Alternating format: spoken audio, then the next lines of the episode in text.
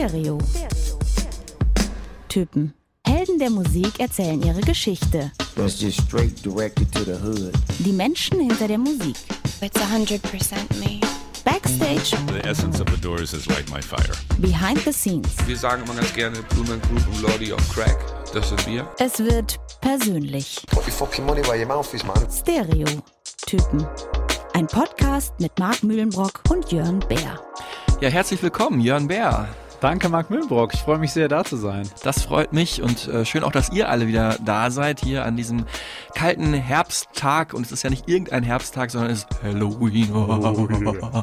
Okay, genug der peinlichen Stimmenimitationen. Äh, aber das ist tatsächlich auch so ein bisschen Anlass der heutigen Folge, weil Duran Duran, um die es heute geht, haben nämlich ein Halloween-Album veröffentlicht.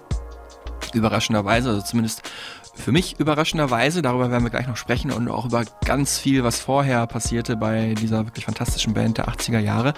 Aber bevor wir das tun, wollen wir ein bisschen über Jörn Bär sprechen hier, meinen heutigen Gast und ich darf auch sagen, meinen äh, Freund, befreundeten Kollegen, so irgendwie in dem Ja, Bereich. ja. Wir kennen uns ja auch schon bestimmt zwölf Jahre äh, durch 1 Live damals, 1 Live Plan B, da warst du ja vor mir sogar noch, bist ja auch wesentlich älter als ich. Ja, viel, viel älter, ja. viel älter. Und äh, warst da, glaube ich, schon im Autorenteam, als ich da zum ersten Mal hospitiert habe, 2011, und hast mir da so ein bisschen gezeigt, wie das läuft. Ja, ich habe, also man muss eigentlich sagen, äh, die Grundlage für diesen Podcast habe ich eigentlich mit meiner, mit meinen äh, Ratschlägen geliefert. Damals schon gelegt. Ja. Also du hast eigentlich gesagt, Marc, merk dir mal das Wort Podcast. Nur merken und du wirst mir dankbar sein. Genau, ja. Und äh, ja, seitdem kennen wir uns und sind auch erbitterte Rivalen. Nein, natürlich nicht. Also haben natürlich praktisch den gleichen Beruf und äh, stellen auch immer wieder Bands äh, und Alben vor. Oder damals bei Plan B war das ja eine sehr popkulturelle Sendung, verschiedene Themen im popkulturellen Bereich. Heute ist es mehr Musik. Und ähm, du bist aber, ohne dir zu nahe zu treten, äh, bist du ja weniger nur Musikmensch wie ich, sondern bist mehr auch in anderen äh, Disziplinen unterwegs, so Serien und Filme, ne? Genau, man muss, ja, man muss tatsächlich sagen, ich bin noch monothematischer als du mittlerweile. also wa- was Musikjournalismus angeht, ich mache ich gar nichts mehr. Äh, Ich habe wirklich viele Jahre für 1 Live das ein oder andere gemacht, auch so Interviews geführt und so weiter. Ähm, nicht nur für Plan B, sondern auch fürs Tagesprogramm viel und habe von Konzerten berichtet und, und, und sowas. Und Du mittlerweile. warst auch das 1 Live Pop, muss man sagen. Ne? Ich war auch im 1 Live Pop, habe das auch gemacht, genau, auch das 1 Live Plan B Pop, das es ja auch zwischenzeitlich mal gegeben hat. Das habe ich auch gemacht. Genau, und ähm, ähm, was wollte ich überhaupt sagen? Ja, mittlerweile mache ich einen Serienpodcast für äh, WDR Cosmo, der heißt Glotz und Gloria mit Kollegin Emily Tumi zusammen. Ähm, ich arbeite für WDR 2 auch. Und bei 1 Live bin ich gar nicht mehr so wahnsinnig oft. Also diese ganze, dieses ganze musikalische ist irgendwie sehr weit ich will nicht sagen, sehr weit weg für mich schon, aber ähm, so krass, wie du das immer noch machst mit diesen ganzen Interviews und so weiter, das äh, ist bei mir schon eine Weile her. Also ich habe den 1 Live Talk moderiert, da sind halt viele Leute dann gekommen und haben eine Stunde mit mir gesprochen und da waren dann eben auch oft äh, Musikerinnen oder Musiker da, die dann eben ihr neues Album vorgestellt haben oder, oder wie auch immer. Und ähm, das hat auch alles echt Spaß gemacht, das ist aber jetzt schon ein paar Jahre her. Mhm. Ja, super, dass ich dich hier heute eingeladen Ja, habe zu diesem Musikpodcast. Perfekt. ich glaube, du bist ja auch irgendwann, wir stellen mir immer ab bei den 1, bei 1 Live Plan B über die Platten des Monats und da bist du irgendwann rausgeflogen, glaube ich. ne? Ja, ich bin, ähm, ich glaube, ich habe irgendwann gesagt, ey, ich, ich komme da nicht hinterher oder ich kenne die ganzen Platten auch irgendwie gar nicht oder so. Ich, äh, na, du hast ja, glaube ich, größtenteils für Plan B das gemacht und ich war halt dann auch viel im Tagesprogramm. Und da unterscheidet sich, hat sich damals zumindest, äh, haben sich die Acts schon voneinander unterschieden und ich war halt dann eher so im Tagesprogramm unterwegs und hätte zwar sicherlich meine Meinung abgeben können, aber ähm, sagen wir mal so, die Leute, die sich um diese Abstimmung gekümmert haben, die haben jetzt nicht unbedingt auf meine Stimme gewartet. Ja, nein, bitte.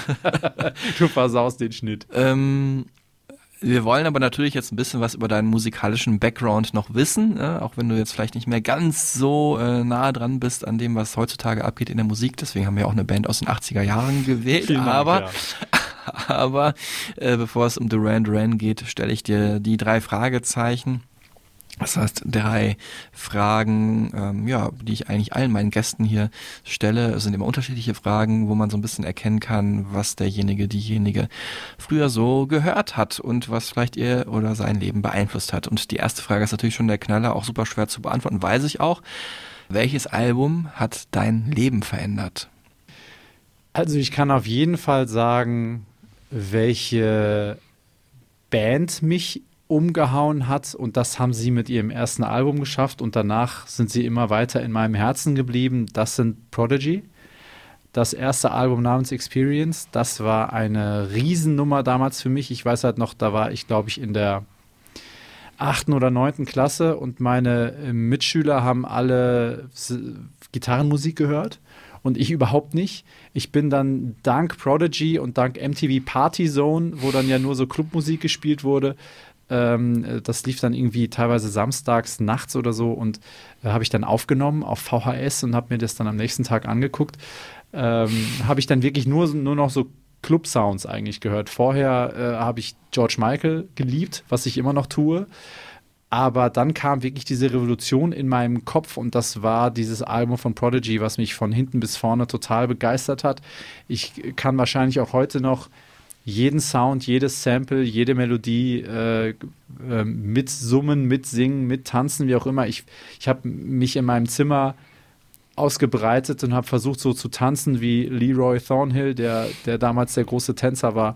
Also die, dieser Sound, diese, diese Energie, die hat mich einfach total umgehauen und ich glaube, das ist auch der Grund, warum ich immer noch jetzt hauptsächlich äh, ja, eher so Clubmusik höre. Ich, hab- ich fasse jetzt den Begriff extra sehr weit, Mhm. weil, es, ne? also, weil das war damals schon so, da- da- das war halt klar, die Musik kommt aus dem Computer und äh, das hat mich total, total geflasht. Ich glaube 75 Minuten oder so und ich war, boah.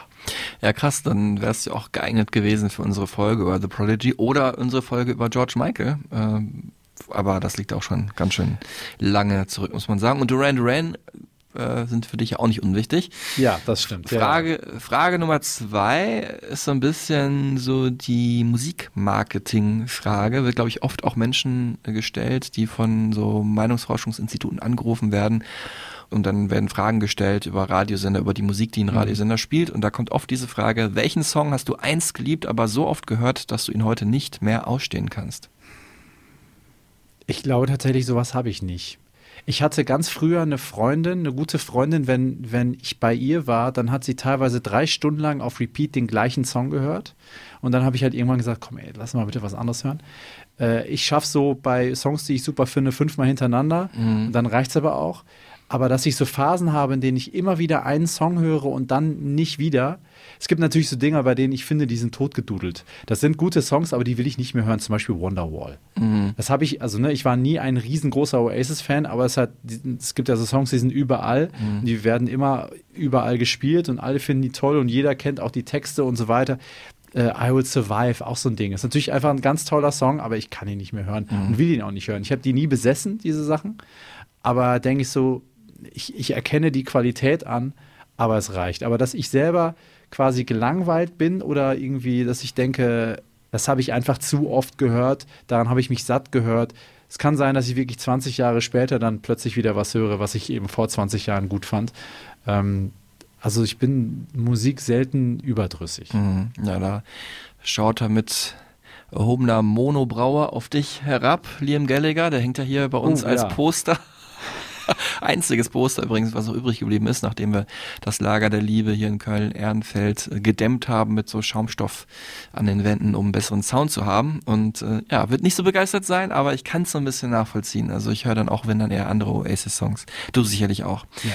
Jetzt kommen wir zu einer Frage, die mich natürlich als Kollege interessiert, aber auch viele Leute vielleicht da draußen. Was war so deine beeindruckendste Begegnung als Musikjournalist jetzt mit einem äh, Musiker oder Musikerin oder einer Band, die du interviewt hast? Also ich hatte ja schon, habe ich ja schon gesagt, ich hatte schon auch das, das Glück, viele Stars zu treffen. Das sind dann ja teilweise einfach, kennst du ja selber, dann manchmal sind es nur so viertelstündige Promo-Interviews, manchmal hast du auch ein bisschen mehr Zeit. Ähm, ich habe also relativ viele Interviews dann auch gemacht, teilweise auch nach Konzerten oder davor oder so. Wen ich beeindruckend fand, weil das der erste große Rockstar war, der auch diese Ausstrahlung hat, äh, war Jared Leto, 30 Seconds to Mars ähm, der mich auch, also den habe ich wirklich am häufigsten interviewt von allen Menschen, habe ich ausgerechnet den. Und ähm, der hat mich dann auch wiedererkannt, was, mich, was, mir, was einem ja immer total schmeichelt. Geht dir bestimmt auch so. Ich denke eigentlich, nach jedem Interview habe ich gedacht, wir sind eigentlich jetzt schon fast so gut wie befreundet. Es fehlt eigentlich nur noch ein weiteres Treffen und dann tauschen wir Nummern aus. Mhm. Aber so ist es ja eigentlich nie. Gerne mhm. kommen einem die Leute dann am nächsten Tag nochmal irgendwie im Sender entgegen und haben keinerlei Ahnung mehr, wer du bist. Und bei dem war das anders. Aber das war jetzt nicht mein absolutes Highlight. Das war schon ein Highlight, weil der so, so ein Star ist und weil der eben auch einen so sehr durchdringend immer anguckt und man so denkt, krass, jetzt, der, der nimmt dich jetzt richtig wahr und der findet deine Fragen jetzt wahnsinnig super. Das war natürlich nicht so. Mhm. ist halt Show, der macht es halt bei jedem und bei jeder, weil er halt ein Profi ist. Ja, ich habe hab ihn auch vom halben Jahr ungefähr interviewt und da war es eigentlich ähnlich. Also ich habe ihn auch dann schon zum dritten Mal getroffen und äh, hatte mir auch gesagt, dass er mich wieder erkennt. Ich glaube es nicht, was kann man eigentlich hinterher treffen? Ja, so also bei Leute. glaube ich es natürlich schon. okay. Du wolltest aber nochmal ja, weiter Ja, genau, erzählen? genau. Also mein Highlight, wenn du mich jetzt echt nach einem Highlight fragst, dann ähm, war das, weil ich mal eine 1 Live Reportage gemacht habe. Da hat 1 Live einen Anruf bekommen und hat gesagt, hier, da ist diese Band und die braucht einen, würde gerne einen von euch im Tourbus mitnehmen, um zu einem ganz bestimmten Ort zu fahren. Und da wurde ich netterweise gefragt. Und das war dummerweise ausgerechnet eine Band, eine Band die ich eigentlich absolut schrecklich finde, nämlich die Toten Hosen. Mhm. Und ich bin mit den Toten Hosen im Tourbus von Düsseldorf nach Mecklenburg-Vorpommern gefahren wo die auf diesem Festival Jamel Rock den Förster gespielt haben, mhm. wo es eben gegen rechts ging. Also da wohnt ja ein, ein Ehepaar in einem Dorf und äh, diesem Dorf leben, glaube ich, irgendwie 40 Leute und dieses Ehepaar ist halt das einzige, sind die einzigen Menschen, die nicht rechtes Gedankengut äh, in sich tragen. Und die veranstalten da jedes Jahr im Sommer seit einigen Jahren eben ein Festival in ihrem Garten, wenn man so will. Da kommen halt mittlerweile auch ein paar tausend Leute und mittlerweile kommen auch da wirklich sehr bekannte Act-Szenen. So Grönemeyer war schon da und die Ärzte waren da und so. Aber mehr oder weniger den Anfang, was so die richtig großen Leute ähm, angeht, haben die Toten Hosen gemacht, die eben davon gehört haben, wie es diesem Ehepaar da geht. Denen wurde auch schon mal eine Scheune abgefackelt und so weiter. Mhm. Und ähm, die haben halt gesagt, wir wollen halt den, die Aufmerksamkeit darauf lenken und wir, wir treten da als Überraschungsakt quasi auf. Also dieses Ehepaar wusste Bescheid, aber sonst niemand anders. Also die Leute, die da ein Ticket schon gekauft hatten, wussten von nichts. Naja, und ich durfte dann eben mit denen im Tourbus dahin und die ganze Zeit mit denen da Zeit verbringen und hinter den Kulissen und bei diesem Festival. Und da habe ich eben eine Reportage gemacht und da dann eben mit Campino und seinen Kumpanen zu sprechen. Und ich kann wirklich mit der Musik wenig anfangen. Aber die Art und Weise, wie besonders Campino gesprochen hat, was der für eine Ausstrahlung dann auch hat. Deswegen habe ich gerade so Jared Leto als so, so ein bisschen Glamour, ne? aber Campino ist einfach einer der größten Stars, die wir haben und der auch sich viele gute Gedanken macht, wie ich finde. Und äh, was der für eine Ausstrahlung hat und auch wie die anderen in der Band mit mir gesprochen haben, das war um jetzt nach sieben Minuten äh, auf den Punkt zu kommen, das war auf jeden Fall ein großes Highlight, das muss ich schon sagen. Okay, also das wird jetzt dann so zusammengeschnitten auf die Toten Hosen, äh, war mein großes Highlight. Genau, ja. Jetzt kam in diesen drei Fragen gar nicht Duran Duran ja, vor. Was ist da los? Was ist da los? Jetzt sag aber nochmal, wie wichtig äh, und warum sind sie wichtig, äh, sind Duran Duran, um die soll es ja eigentlich heute, hier heute gehen, für dich oder vielleicht wie sind sie in dein Leben gestoßen? Ich habe einen älteren Bruder, der ist vier Jahre älter, kennst du auch, Heiko, schöne Grüße. Und der war früher Duran Duran-Fan, wie wahrscheinlich ja in den 80ern fast jeder. Und ich glaube, durch den bin ich darauf gekommen. Äh, natürlich ging es los mit Wild Boys. Ich habe jetzt da noch nicht mit Rio oder so angefangen, sondern erstmal so ne, die, die, großen Hits auch mit, mit Videos, was dann auch in Deutschland so rübergeschwappt ist und so. Und ich bin halt wirklich dabei geblieben seit seit Mitte der 80er. Da war mhm. ich ja mhm. noch keine zehn Jahre alt. Aber ich bin wirklich dabei geblieben. Ich finde die immer noch gut. Die begleiten mich jetzt wirklich mein ganzes Leben. Ich freue mich über jede Veröffentlichung. Ich freue mich auch auf jede Veröffentlichung. Ich freue mich ich, jedes Mal, wenn es heißt, wir gehen auf Tour, dann, dann hoffe ich, dass sie irgendwo hier in die Nähe kommen. Und ich weiß gar nicht genau, warum das so ist, weil ich gehöre nicht immer zu den Leuten, denen, die, die wahnsinnig auf Texte achten ich kann bei ganz vielen Songs überhaupt gar nicht sagen, worum es geht. Mhm. Aber dieses Gefühl und die Stimme von Simon Le Bon und der Bass von John Taylor und so, ich denke da auch nicht immer nur, guck mal, die fand ich ja vor 30 Jahren schon super, deswegen finde ich die vielleicht jetzt auch immer noch ein bisschen gut, sondern auch völlig unironisch. Ich finde das immer noch, nicht alles, aber ich finde einiges immer noch echt gut, was sie auch heute machen. Mhm. Ähm, ob ich jetzt die Band neu für mich entdecken könnte, wenn ich sie noch gar nicht kennen würde und das erste Mal jetzt das letzte Album oder das aktuelle Album hören würde, weiß ich nicht. Aber natürlich ist da schon viel Nostalgie dabei, aber die sind mir schon immer noch wichtig und solange die Platten veröffentlichen und auf Tour gehen, werde ich mir das kaufen bzw. versuchen hinzugehen. Nostalgie ist ein gutes Stichwort, äh, war auch so ein bisschen Bestandteil des Albums, ähm, zu dem ich die Band interviewen durfte. Future Past hieß das, also das letzte reguläre Album vor diesem Album, was ja jetzt, wenn ihr die Folge aktuell hört, heute rauskommt. Danse Macabre, ähm, das ist aber natürlich, wie gesagt, so ein Special-Album mit vielen Covers auch mit drauf zum Thema Halloween. Also Future Past, der Titel sagt schon, es geht so ein bisschen um Zeitensprünge. In der Zukunft wird es unsere Gegenwart Vergangenheit sein und aber auch dann musikalisch war es das erste Mal ein Rückbezug, dass die Band sich angeschaut hat, äh, was haben wir eigentlich in den 80ern gemacht und wie können wir das Beste davon nehmen und wieder neu aufstellen. Und äh, in dem Zusammenhang hat die Band auch damals mit in diesem Interview mit mir viel zurückgeblickt. Wir hören jetzt hier einmal als erstes schon mal Roger Taylor, den Drummer der Band. We do reminisce a lot actually. We're always talking about the the early days. Um, but I think the secret is not to get too attached to those memories and those early days. And I think we always, you know, we're always very conscious of A, being present in the moment and thinking about the future, always making sure that we're moving, that we're never just sitting on our laurels and thinking about how great it was in 1982. And I think that's been the secret of the longevity, actually, is that that feeling of always keep you moving forward. But of course, we're always talking about the early days. So how can you not? Ja, und wir werden heute natürlich auch viel über die Early Days sprechen, über die großen Tage von Duran Duran.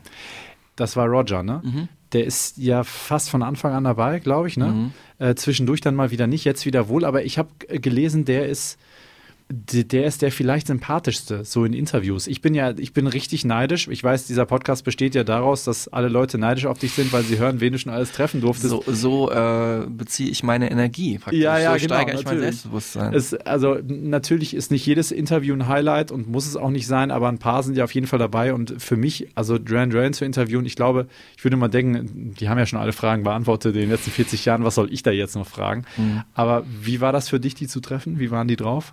Also für mich war es natürlich jetzt schon schön, sind für mich auch eine Band, die aber anders als für dich so in diesen ganzen 80er Jahre Kosmos, die ich als Kind kennengelernt habe, parallel zu ja, vielen großen anderen Sachen aus den 80ern, Pet Shop Boys vielleicht, die ich dann nachher auch wiederentdeckt habe, wo ich dachte, ach, die haben ja echt auch jetzt nicht nur für mich als Kind coole Sachen gemacht, sondern die ich auch dann später ganz gut fand. Aber natürlich waren die für mich jetzt nicht so groß und deswegen war ich auch nicht so aufgeregt, aber es ist natürlich trotzdem ein Name, wo man sich freut, dass man die trifft. Und äh, das Boah, ich war war richtig aufgeregt. Ich, hab ja, ich hab, durfte einmal Prodigy interviewen. Ich war so aufgeregt, Ja. weil ich wusste, das sind so Helden von mir. Bei Duran Duran wäre es auf jeden Fall genauso. Ja. Ja, nee, bei mir war es nicht so. Es war eher äh, das Gegenteil. Ich war super entspannt. Das ist mir jetzt schon so ein, zwei, dreimal passiert, dass ich nämlich immer so Ende August, Anfang September an die Ostsee fahre. Da haben, ähm, hat ein Freund von mir davon, die Eltern haben da ein Haus und da kann man immer so ganz gut abhängen, äh, teilweise mit Freundinnen, früher auch mal mit den Kumpels, äh, Grüße raus an dich Kai. Und Anfang September ist immer der Deutsche Radiopreis in Hamburg. Und dann ist es mir jetzt, glaube ich, schon zweimal passiert oder so, dass dann irgendwelche Interviews nämlich in Hamburg waren und Ostsee ist jetzt nicht so weit weg, anderthalb Autostunden. Und dann bin ich wirklich in meinem Urlaub praktisch, tiefenentspannt von der Ostsee, äh, wo ich noch am Strand liege und nichts tue oder vielleicht mal drin sitze, weil es regnet, dann dahin gefahren und habe dann halt die Band interviewt. Und ähm, jetzt muss man sagen, die Band teilt sich immer auf in Interviews und auch immer gleich. Also die beiden Urmitglieder, die Gründungsmitglieder, ähm, Nick Rhodes und John Taylor, ja, praktisch das musikalische Gehirn der Band, die sitzen halt in einem Raum und beantworten Fragen und dann, ich hatte aber genau das andere Pärchen, ne, was aber auch genauso attraktiv ist, äh, nämlich ähm, Roger Taylor, den Drummer, sehr sympathischer Typ und dann Simon Le Bon, äh, den Sänger. Natürlich würden sich, glaube ich, in allermeisten Interviews immer die Genres um den Sänger reisen. Da ist es nicht unbedingt so, da ist man eigentlich happy, egal was man bekommt. Und äh, ja, also ich kann schon auf jeden Fall zustimmen. Äh, der äh, Roger ist auf jeden Fall ein ganz liebenswerter Typ, also ganz entspannt und nimmt dann auch so ein bisschen, wenn man so manchmal auch ein bisschen preisgibt, wie man vielleicht Songs selber so wahrgenommen hat oder damals schon gehört hat, so ein bisschen was von seiner eigenen, wie du es gerade gemacht hast, äh, Hörerbiografie äh, erzählt, äh, nimmt er da auch zu Stellung. Simon ist das schon ein bisschen anders, muss ich sagen. Hm. Ähm, der kam auch schon wirklich rüber wie ein Rockstar, hatte so Paisley-Musterhemd an und so eine, ich glaube, so eine violette Korthose und barfuß war er. Und also auch sympathisch, ne, muss man sagen. Ja. Aber, aber halt auch sehr abgehoben, so ein bisschen sophisticated. Okay. Wir werden ihn auch gleich noch hören. Der spricht halt auch sehr so snobby, so ein bisschen, Mhm. ne? Einfach so ein bisschen, ja. Und ähm, viele Leute werfen ja auch immer vor, dass er arrogant sei. Dazu habe ich ein ganz interessantes Zitat gefunden äh, aus dem Musikexpress, wo es ja die Serie ME Helden gibt, also Musik- Musikexpress Helden. Lohnt sich immer da mal einen Blick reinzuwerfen, Gibt's- werden ganz viele tolle Bands vorgestellt. Und da steht halt ein Satz, den ich jetzt mal zitiere. Äh, ich bin kein Snob. Da kannst du jeden fragen. Also jeden von Bedeutung. Den Satz habe ich, glaube ich, schon mal gehört. da wird ihm zugeschrieben, also Wahnsinn. Und das traf es ganz gut. Also Humor hat er, dann dieses leicht abgehobene, wo er aber auch mit kokettiert. Aber ich war mir dann bei diesem, bei dieser doppelten Ebene, dieses Ironische, nicht mehr so sicher bei dem Interview, weil er hat wirklich, also, also er hat dir auch das Gefühl gegeben, als wenn jede Frage, die du ihm stellst, ist gerade die allerwichtigste auf der ganzen Welt ist, was ja eigentlich ein schönes Was Gefühl gut ist ist, ja.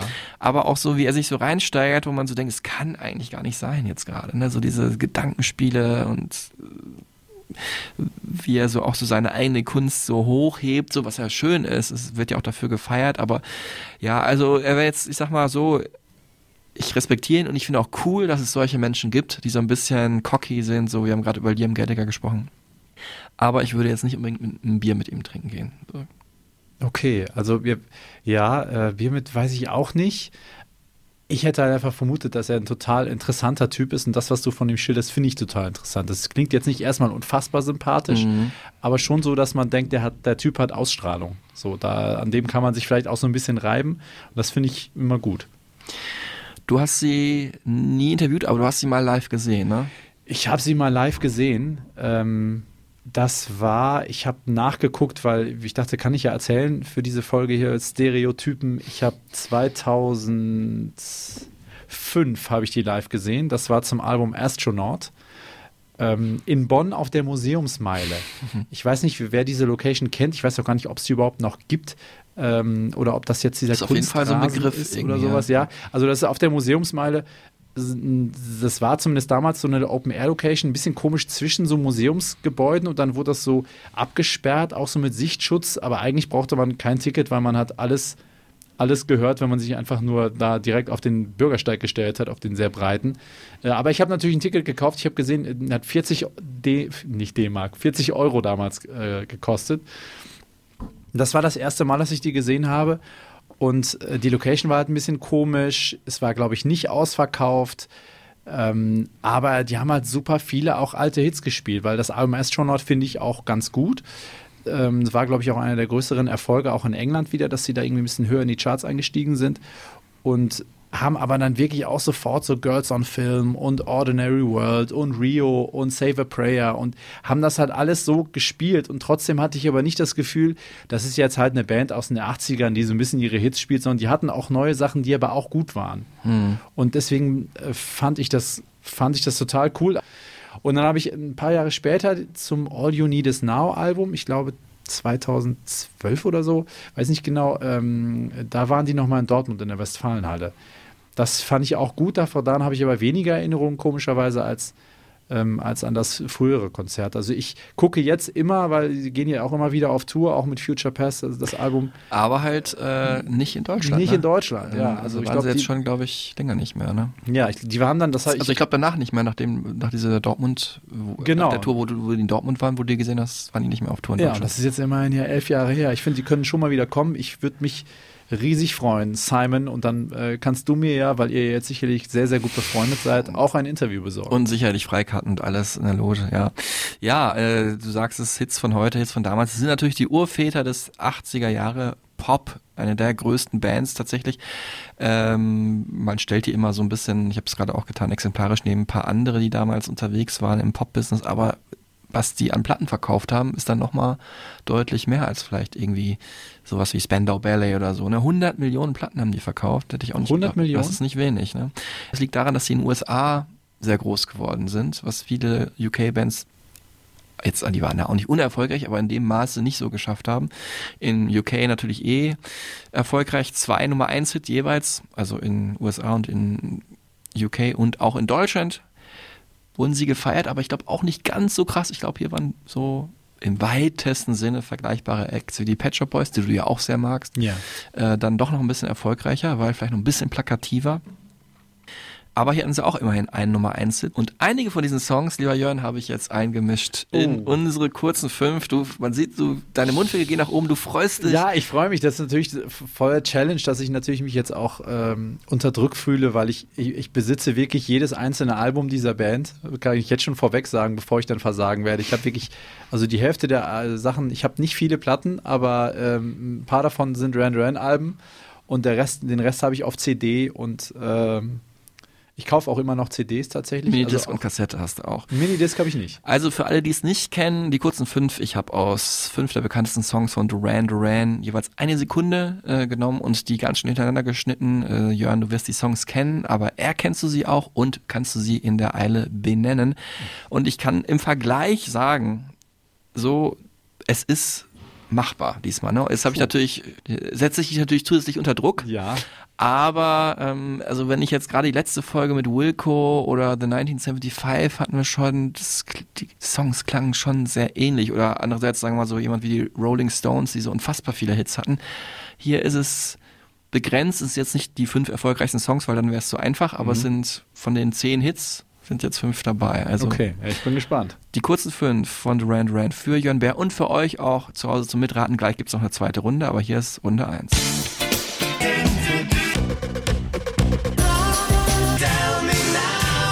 Äh, please, please tell me now, is there something I should know? Richtig. War das letzte. Ja. Boah, das ist aber so schnell. Du kannst das jetzt nicht nochmal spielen, weil ich glaube, also ich kann, ähm, Kamandan war dabei, ich glaube als drittes Als viertes richtig. oder ja. als viertes. Ähm, und das äh, Wild Boys war dabei. ja, das war in der Mitte, genau. Jetzt fehlen die ersten beiden. Die ersten beiden. Aber es gibt eine zweite Runde, ne? Also kannst, Ja, okay, dann, dann, ja. Aber es ist äh, interessant, Jörn. Also es ist wirklich jedes Mal, wenn ich es äh, abspiele, entweder fangen die Leute von hinten an, weil sie sich die ja als erstes merken, oder die haben, merken sich die ersten Songs und dann wissen sie die letzten nicht mehr. Man kann sich unmöglich, aber es ist sehr schwer, alle fünf beim ersten Mal zu erkennen. Also, die ersten beiden hast du noch nicht, aber ich bin frohen Mutes, dass du die vielleicht auch noch kriegst. Das ist machbar.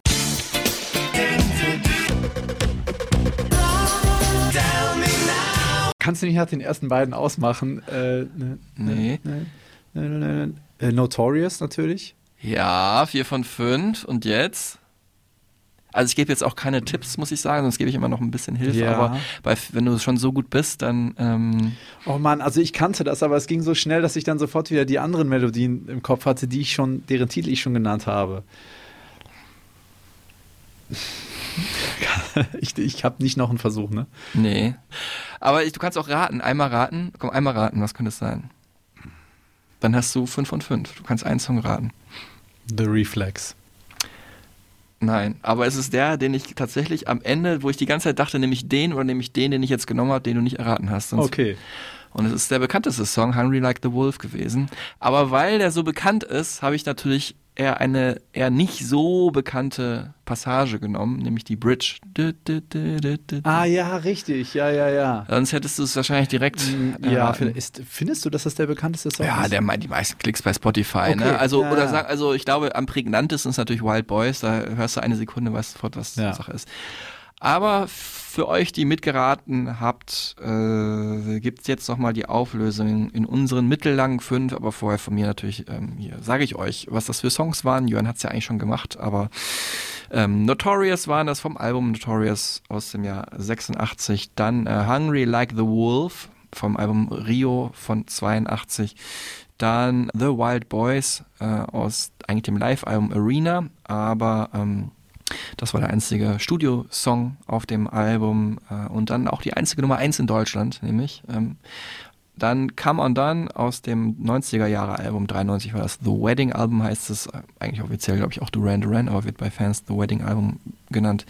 Zweites Single war das. Und dann habe ich natürlich absichtlich als letztes genommen, äh, wo das äh, Simon Le Bon schön singt, Please, please tell me now. Ne?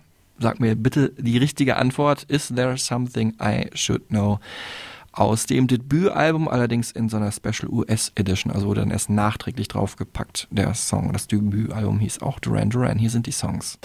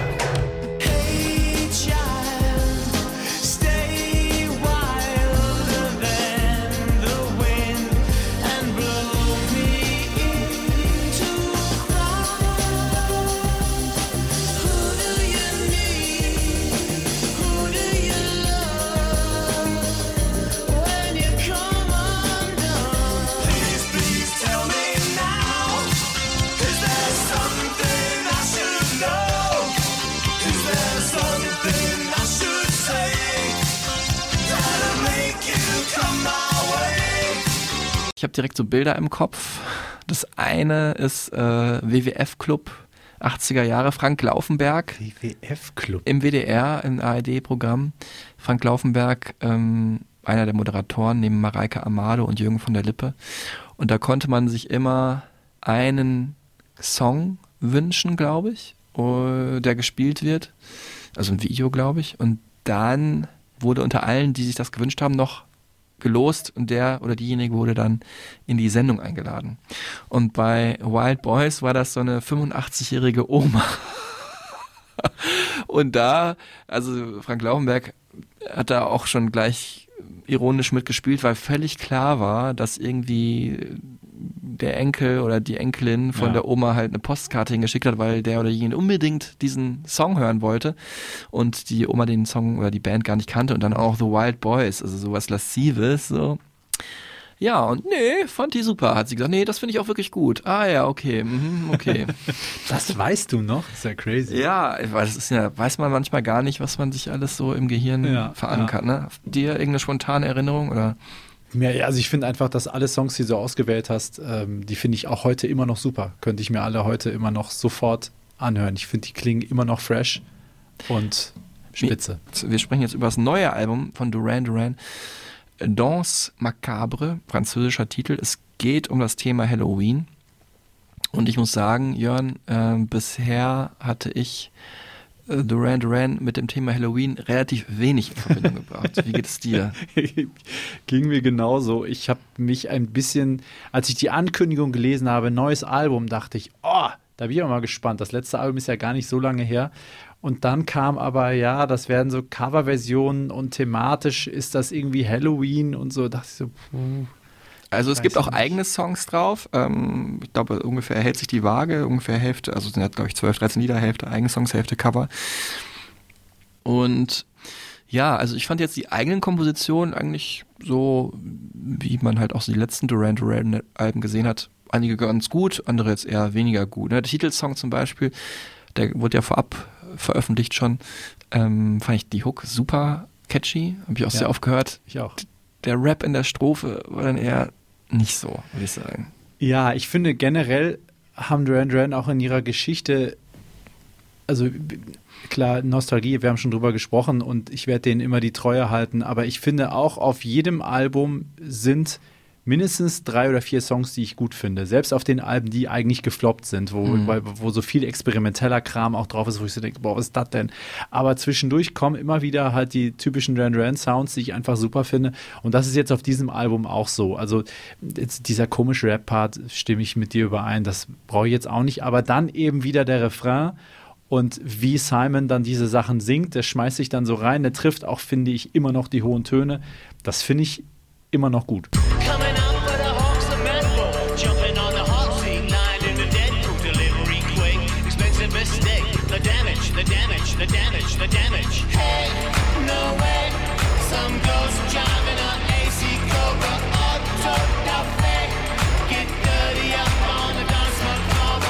Was ich interessant finde, ist, dass sie wirklich Songs, die sie vor 40 Jahren aufgenommen haben, auch auf diesem Album nochmal verwenden. Also ich glaube, Nightboat war, glaube ich, auch auf dem ersten Album drauf, was jetzt dann hier der Opener, glaube ich, von dem, von dem neuen Album ist. Also da einfach dann nochmal so ein, so ein Fresh-Up quasi zu hören. Aber eben nicht zu sagen, wir nehmen jetzt einen riesigen Hit und machen den ganz neu, sondern eher so einen obskuren Song, den ganz viele wahrscheinlich gar nicht kennen, wenn man mit den Alben nicht vertraut ist. Das finde ich schon auch immer interessant, einfach mal was neu zu machen. Auch Love Voodoo war ja auch ein Song auf dem Wedding-Album, der ist jetzt auch auf diesem Das Macabre-Album. Das finde ich immer spannend, wenn man einfach sagt, so klangen wir damals, heute würden wir das ein bisschen anders angehen. Mm, ja, stimmt. Aber ich bin auch ganz ehrlich, wenn ich dann sowas lese, Duran Duran haben auf diesem Album gecovert die Rolling Stones, Rick James, Billie Eilish, äh, Susie and the Banshees und die Talking Heads, dann interessiert mich natürlich, auch weil das so eine krude Mischung ist, wie diese Cover wohl geworden sind. Ne? Mhm. Da klicke ich dann vielleicht zuerst drauf und habe mir erst im zweiten Durchlauf die Zeit genommen, um mal die Originaltracks anzuhören, wo mir übrigens der Song auch mit dem relativ coolen Titel, deutschen Titel übrigens, äh, zum Teil Secret October 31st, weil Oktober mit K geschrieben ist, ganz gut gefallen hat. Und bei den Covern, da geht's wirklich, also es geht so weit auseinander, muss Ja. ich sagen. Also der, ich, also da denke ich mir echt, wer ist da im Studio und sagt, ja, go for it. Also es ist halt so, wenn du so ein Album zum Thema Halloween machst, hast du ja, haben sie auf jeden Fall sehr gut ausgewählt, Songs, die sie irgendwie vom Thema her damit passen, ne? wie eben Painted Black von Stones oder Bury a Friend von äh, bei Billie Eilish. Ähm, und dann finde ich auch cool, dass man sich so vielleicht als Produzent musikalisch überlegt, boah, was können wir da vielleicht noch rauskitzeln, was vielleicht im Original nicht war, ohne das Original ist ja eh unantastbar, ist meistens besser so, aber kann ja sein, dass es irgendwie dass mir irgendwie was anderes einfällt, nur was sie überhaupt nicht als Kriterium benutzt haben, danach, ob sie den Song covern wollen oder nicht, ist, ob Simon Le Bon diesen Song singen kann. So. Aha, findest du? Ja, und das fand ich, also ich bin eh, muss ich sagen, du bist Fan seiner Stimme, ich bin ja eh eher kritisch, find, Mhm. aber es ist, hat überhaupt keine Begründung. Du hast, glaube ich, auch mal erzählt, du findest die Chili Peppers nicht so gut, weil du Anthony Kiedis Stimme magst du ich nicht nicht so gerne. Ja, Ja. ja. und bei mir ist es, also vielleicht auch so ein bisschen durch das Interview, das für mich so ein bisschen snobby immer rüberkommt, aber ähm, ich glaube aber, glaube ich, schon vorher so, dass die Stimme habe ich wahrgenommen, fand ich ganz okay, aber war jetzt nie so meine Favorite-Stimme. Aber hier finde ich, also diesen Billie Eilish-Song, äh, wie er den, also ich sage jetzt mal, singt, in Anführungsstrichen, äh, und auch Painted Black von den Stones, also das ist, hätte ich nicht veröffentlicht, muss ich ganz ehrlich sagen.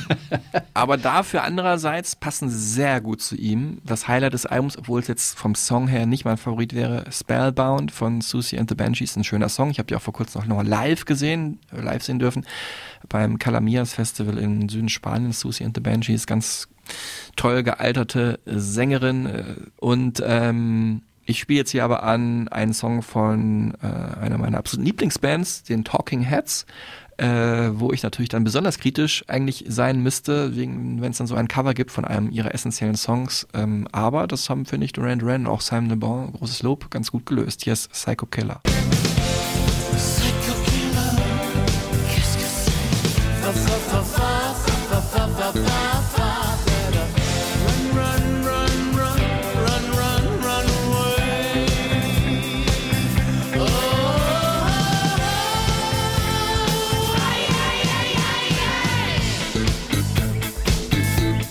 Finde ich interessant, dass du ausgerechnet den Song anspielst und sagst, das ist sehr gelungen und das also im Prinzip als positives Beispiel für diese Coverversionen auch nennst, weil ähm, das ist ja der Song, der glaube ich ein paar Tage vor der Veröffentlichung des Albums schon ähm, hochgeladen wurde quasi. Und als ich den gehört habe, dachte ich, um Himmels Willen, wenn so das ganze Album wird, dann könnte das das erste Duran Duran Album sein, das ich nicht kaufen werde. Aber wie war es dann, als du den Billie Eilish Song dann gehört hast? Da dachtest du, es geht also noch schlechter. also Nee, komm. Ich, hab, ich hatte mir die, die Tracklist nicht angeguckt und, äh, und äh, äh, habe das Album einfach angemacht und habe gar nicht geguckt, welcher Song kommt als nächstes. Und dann kam erstmal diese Billie Eilish Nummer und dann kam ein bisschen später Painted Black und da habe ich mich halt ein bisschen erschrocken, weil will man Painted Black von Duran Duran nochmal hören? Das ist ja immer schwierig so, ne? Ähm, Würde ich aber auch jetzt von wahrscheinlich nur den Stones irgendwie hören wollen, wenn überhaupt. Und das, das frage ich mich halt generell, wie, weil du sagst, schön wäre es, wenn die Songs ausgesucht hätten, die er auch singen kann. Wonach haben die das ausgesucht? Also ist das so, passt halt thematisch und wir finden den halt ganz gut? Oder ist das eine Verbeugung vor möglichen Vorbildern oder, oder was, was steckt da dahinter? Ja, es ist natürlich eine Ehrerbietung gewesen, da gehe ich mal fest von aus, und dann natürlich auch dieser thematische Blick auf Halloween. Also es sind natürlich auch viele Bands dabei, wir werden ja gleich noch dazu kommen, die äh, Duran Duran beeinflusst haben oder vielleicht auch in derselben Zeit ungefähr veröffentlicht wurden, ähm, wo äh, Duran Duran sich gegründet haben. Und da sind wir jetzt auch schon bei der Bandgründung tatsächlich, denn eigentlich wollte ich hier anspielen, äh, so als Überleitung zum den Anfangstagen von Duran Duran den Song Ghost Town, damit man gleich stimmig ist im äh, ja, wie die Band praktisch aufgewachsen ist. Äh, Ghost Town, ein Song von, glaube ich, 81, Anfang 80er Jahre auf jeden Fall, von den Specials. Ähm, aber das Lied war so schlecht, das Cover, das ist echt jetzt packe ich euch gerne auf die Stereotypen Supertunes, die begleitende Playlist äh, zu dieser Folge. Aber ich packe euch auch noch das Original mit drauf von The Specials. Ja, The Specials, das sind äh, Zeitgenossen gewesen von äh, Duran Duran und die kamen auch ungefähr aus der gleichen Ecke von England, nämlich aus Birmingham, also The Specials eigentlich aus Coventry, das ist so eine, eine kleinere Stadt, die kurz vor Birmingham liegt. Und ja, Birmingham ist, wenn man jetzt auch mal so die Musikhistorie durchgeht, aus diesem großartigen Popland England jetzt nicht unbedingt als Musikhochburg verschrien, Er ist bekannt gewesen eben für so Ska-Musik oder Soundsystems, weil da viele Einwanderer aus der Karibik und vor allem aus Jamaika gelandet sind, diese sogenannte Windrush Generation und die haben dann auch die musikalische Szene dort sehr geprägt, was sehr gut, also was glaube ich der ganzen englischen Kultur sehr gut getan hat. Und dann war die bekannt ähm, für eine Band, die dann noch ein bisschen bekannter ist aus Birmingham, äh, die die Welt erobert hat, nämlich die den Heavy Metal erfunden hat, Black Sabbath, Ozzy Osbourne am Mikro. Ähm, die kommen auch aus der Stadt und Ach, das wusste ich gar nicht. Genau, ist- und okay. dann hört's aber auch schon auf, ne? Also mal wie viele Bands kommen aus London oder Manchester oder Liverpool. Also vielleicht habe ich jetzt irgendwie jemanden vergessen, dann tut's mir leid. Aber das sind so die bekannten Duran Duran natürlich auch noch mit dabei. Und da haben eben Nick Rhodes, der Keyboardspieler, und John Taylor, der Bassist, zusammengefunden in Teenager-Tagen. Äh, John Taylor äh, ist so ein bisschen älter gewesen, also heute natürlich offensichtlich auch noch. Äh, als äh, 17-Jähriger hat er als Schüler ähm, Nick Rhodes kennengelernt und ist dann relativ schnell aber äh, also nach der Schule auf so eine Kunsthochschule gegangen und ähm, ja war aber immer in Kontakt weiter mit seinem alten Buddy äh, Nick Rhodes ähm, und da hat man dann beschlossen, komm, wir machen jetzt irgendwas zusammen, gründen eine Band. Äh, John Taylor kam eigentlich so ein bisschen aus dem Punk-Umfeld, hat da auch, war da auch aktiv, hatte da schon Bands und äh, ich glaube, das ist ja bei allen Musikern oder vielen Musikern und Musikerinnen so, dass sie erstmal so ein bisschen gucken, mit wem spiele ich zusammen oder will ich doch was solo machen, hat auch alleine teilweise ja mal gearbeitet. Ist so, sage ich mal, der ja, weil er wahrscheinlich ein bisschen älter ist als Nick Rhodes, so der, der Anführer gewesen von Duran Duran, zumindest in den Anfangstagen derjenige mit einer Vision. Ähm, wenn ich sage Anfangstage, reden wir so über die Ende der äh, 70er Jahre. Ja, damals waren viele Bands in Startlöchern, die dann so Anfang der 80er größer werden sollten, also Spandau Ballet, Visage, Ultravox und die hingen alle ab im äh, Blitz Club. Ähm, Sade war auch da, obwohl die ja ganz andere Musik macht oder äh, Boy George hat da noch an der Garderobe gearbeitet. Das war so der Szeneclub überhaupt für die ja, sich anbahnende Synthesizer-Musik. Das Problem war nur, der Blitz Club, der war in London, in der Nähe des Covent Garden und ähm, Duran Duran kam eben aus Birmingham. Und da gibt's halt den Rum Runner, das war ein bedeutender Club und der andere bedeutende Club war der Barbarella Club. Und äh, da wer jetzt ein absoluter Cineast ist, der weiß jetzt auch schon, kann jetzt schon aha äh, die Brücke schlagen, nämlich zu dem Namen der Band Barbarella, ein End-60er französischer Science-Fiction-Autorenfilm mit Jane Fonda in der Hauptrolle Also ich glaube, man darf es heute noch sagen, sehr sexy sieht sie da aus. Ähm, und äh, der Bösewicht von Barbarella im Film hieß halt Dr. Durant Durant. Und dieser Film wurde gezeigt im britischen Fernsehen BBC am 20.10.1978. Und da hatten Duran Duran wahrscheinlich Fernsehen geguckt und gedacht, das ist jetzt mal unser Name. Die haben das D am Ende weggelassen, aber äh, diesen Namen übernommen. War jetzt aber wahrscheinlich auch nicht so, dass sie dann dachten, okay, das ist jetzt definitiv unser Name, sondern einfach ein weiterer Name in der Historie an Bandnamen, die ausprobiert wurden. Durant, Durant wäre wär aber auch nicht so leicht von den Lippen gegangen. Genau, zum Beispiel auch wie er Paul McCartney den Song Hey Jude für den Sohn von John Lennon geschrieben hat, nämlich Hey Jules hieß er eigentlich, aber das geht auch nicht so leicht von den Lippen, deswegen hat er das umbenannt in Hey Okay. Jude. Ne? Das ist die Freiheit des Künstlers. Eigentlich hätten Duran Duran aber vielleicht besser Taylor Taylor heißen sollen oder Taylor Taylor Taylor. Und äh, Jörn weiß auch wieso. Ja, Roger, Andy und John, ne? Nicht miteinander verwandt oder verschwägert Genau.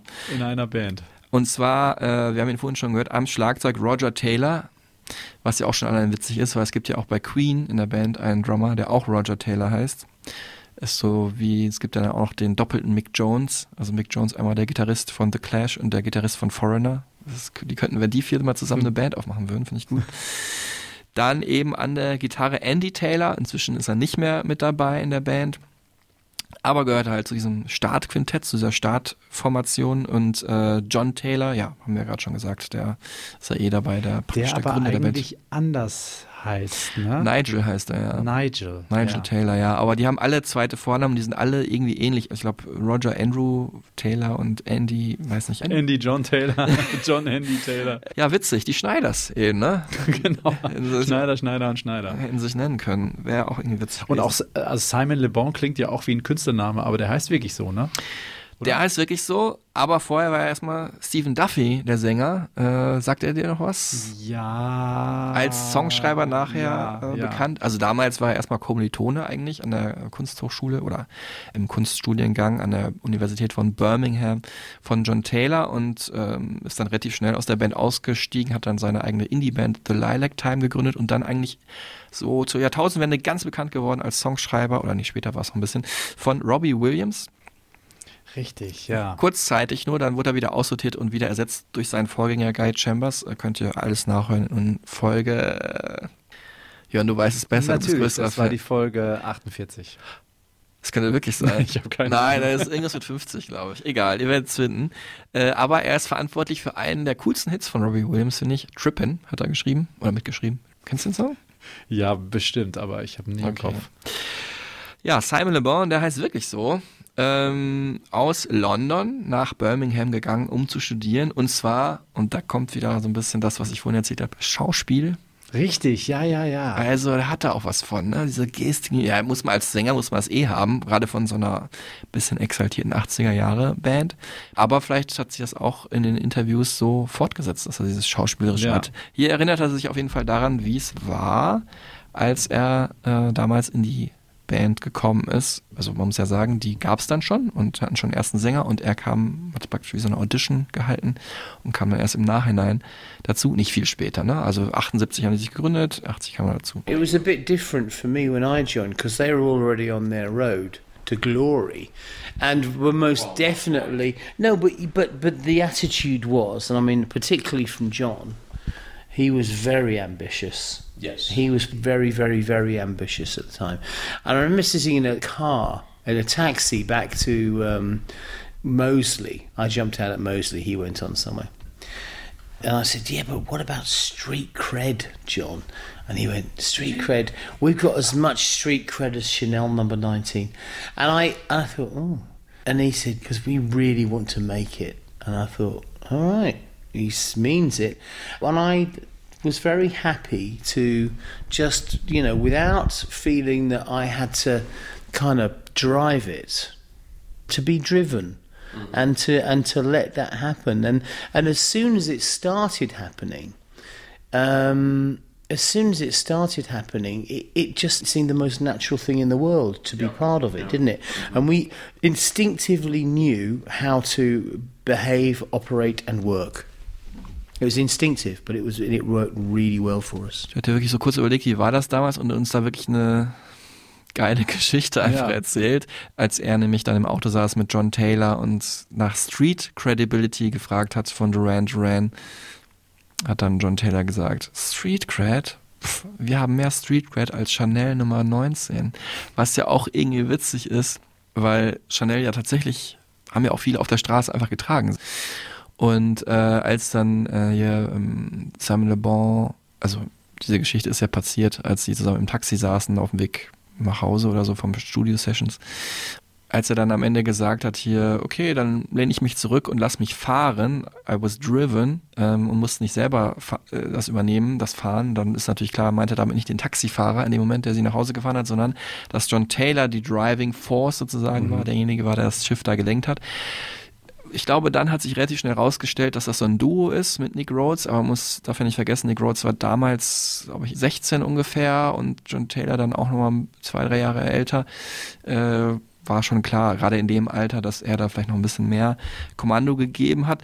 Und ähm, ja, dieses Street Cred-Ding, die haben ja wirklich, wie es halt oft so ist in Pop- und Rockmusik und gerade aber in der Zeit, die sehr spannend ist, vor allem in der UK und auch so New Yorker Musikszene, so diese, äh, wo sich viel getan hat und was genau werde ich jetzt kurz erzählen, äh, haben die was ganz Eigenes dann raus kreiert. Ne? Also die haben praktisch so eine Punk-Attitüde genommen, weil ein bisschen Straße war vor allem am Anfang ja doch noch da. Ähm, dann diesen Glamour von Disco irgendwie, ne? Also auch heute hört man ja auch oft diese Nile Rodgers Gitarre, Nile Rodgers, mit dem haben sie auch paar Mal zusammengearbeitet, der Gründer praktisch von Disco, kann man sagen, äh, Bandchef von Chic. Und dann aber nicht nur den Glam von Disco, sondern auch den Glam von Glam Rock, also T-Rex, David Bowie und so. Und natürlich so innovative Elektronik. Also sagen wir, das war damals, wurde den Menschen zugänglicher gemacht, dieses Rumtüfteln, so Synthesizer-Musik. Ne? Also im Prinzip so eine Mischung vielleicht aus The Clash, Chic und Kraftwerk, aber eben, aber eben irgendwie vor allem cool, ne? auch ein bisschen kühl vielleicht, nicht so schmutzig wie The Clash, nicht so verschwitzt bei diesem tranceartigen Groove wie Chic und nicht so anonym hinter der Musik versteckt wie Kraftwerk. So, ne? Wahrscheinlich im Gegenteil von anonym, weil die sahen, sahen und sehen ja auch alle gut aus und kamen entsprechend an, ne? Ja, Also, genau. Und diese Optik spielt eine sehr wichtige Rolle. Aber bevor wir dazu kommen, bleiben wir noch ein bisschen beim Sound. Und jetzt erinnern sich hier die beiden, Roger und Simon, wie es war bei der Aufnahme des allerersten Albums, was ja auch Duran Duran heißt und wo man auf dem Cover nämlich auch schon genau sehen kann, dass die alle auch ganz schön hot waren, die Jungs. We had all these different ideas. You had Andy that was coming from more of a rock background. Uh, we had Nick that was coming from the electronic background, and I think Colin Thurston really came in, the, the producer of the first record. He'd just been working with David Bowie on Heroes in Berlin, and he came back as like the shit hot engineer of the time. And he came into the studio, and I've got to say, he delivered the most incredible sounds. I remember walking in, and the, the drum sound was just monstrous. Um, you know, and you, you spend a lot of time fine tuning all the, the keyboards and the vocals, and he, he just created this amazing tapestry I of had sound. To, I had to do know. the vocals about three times on that record. We started off in Chipping Norton, didn't we? Mm-hmm. Started off making the record at Red Chipping Bus, I Norton. think, wasn't it? Was it Red Bus and Yeah. then Chipping Norton? Yeah, because we did all the a lot of the backing tracks were done first in Yeah. Red and I, Bus, I ended up and then we moved I up ended to up going back to Air Studios to lay down most of the main vocals. I redid almost everything. Die Musik, die damals entstanden ist, so Ende der 70er, Anfang der 80er, und wir hatten es ja auch ganz oft in ganz vielen Folgen, weil es auch, muss ich sagen, eine meiner Lieblingsmusik überhaupt ist, äh, vom Genre her, Post-Punk. Ähm, das war aber so ein sehr weit gefasstes Genre, wobei Post-Punk auch nur heute Post-Punk heißt und damals New Wave hieß. aber eine Untergruppe von New Wave war halt die New Romantic Musikrichtung, also New Romantic Style. In Deutschland halt wurden lange Jahre, glaube ich, diese Begriffe New Wave und New Romantic so wie so Synonyme benutzt. Ist aber schon, glaube ich, in England nochmal was anderes. Dazu gehörte dann nämlich auch ganz viel äh, Optik. Du hast es gerade schon kurz Ja. gesagt. Und äh, in welchem Video oder ja, welchem Song, welchem Video zu welchem Song wurde das besser auf den Punkt gebracht als in einem der ersten Clips von Duran Duran, Girls on Film.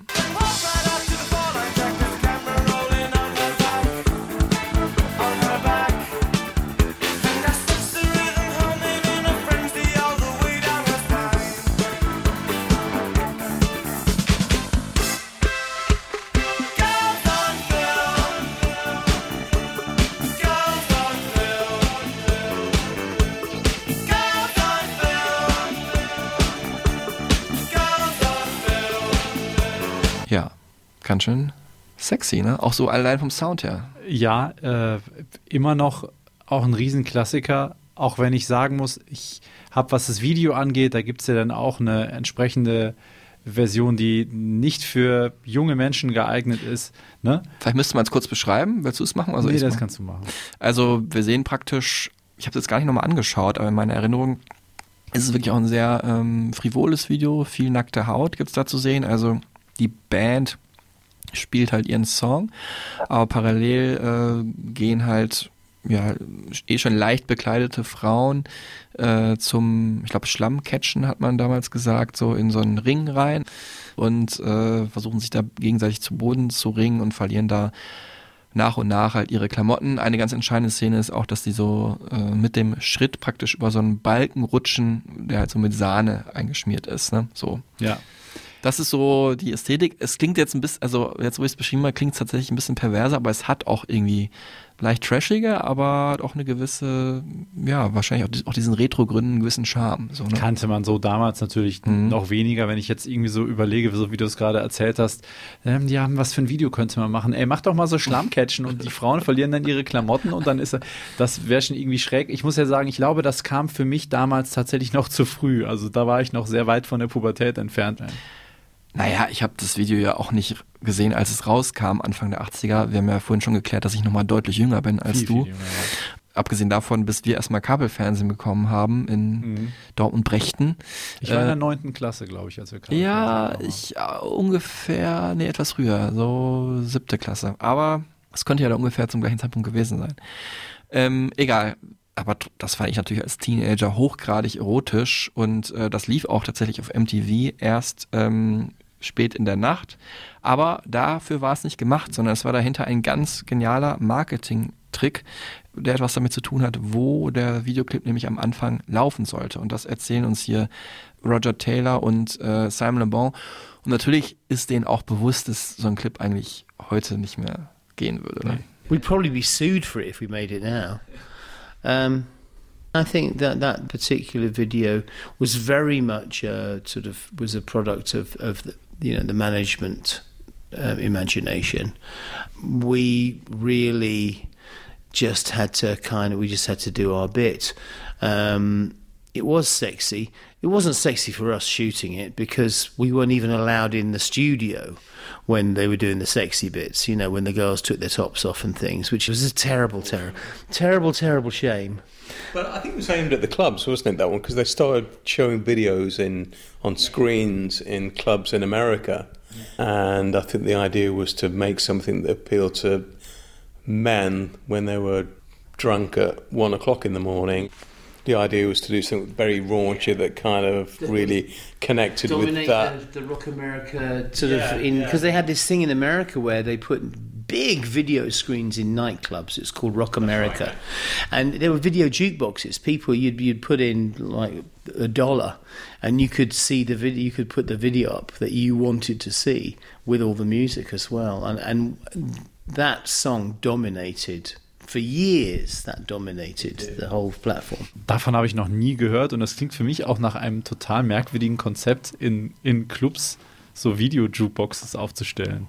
Es war aber wirklich ein Ding, weil damals gab es halt die ersten Musikvideos. Es gab ja noch kein MTV und es wurden aber schon Videos gedreht und ähm, das war halt so die Möglichkeit, Einfluss zu nehmen oder Marketing zu machen, ohne dass der Song gespielt wurde. Ne? Also in Nachtclubs in den USA waren halt riesige Video-Walls, wo halt dann, ja, irgendwelche Installationen liefen, die vielleicht befreundete Künstler gemacht haben vom Clubbesitzer oder halt auch professionelle Videoclips von Bands. Und ohne dass jetzt irgendwie du dafür kämpfen musstest, dass auch mal dein Song da gespielt wird, was du eh nicht kontrollieren konntest. Äh, aber wenn dein Video in der Jukebox war, in der Video-Jukebox und da viele nackte Haut zu sehen war und viele Typen im Club waren und die viel getrunken hatten, dann war die Chance hoch, dass dieses Video da oft lief und dass man sich dann vielleicht auch irgendwann fragte, wie ist eigentlich der Song? Und so wurde dieser Song erfolgreich. Es hätte natürlich auch so funktioniert, muss man sagen, weil dieses erste Album von Duran Duran wirklich auch ja, herausragend gut gelungen ist. Danach haben sie sich elektronischer weiterentwickelt, muss man Mhm. sagen. Das erste Album klingt dann doch noch mehr nach Post-Punk, sehr gitarrig. Das hat sich dann danach geändert. Aber wir waren ja jetzt bei dieser äh, visuellen Welt und äh, da ist diese New Romantic, dieser New Romantic-Style natürlich sehr wichtig. Nicht nur für die nackten Frauen im Video, sondern auch für die Bands selber.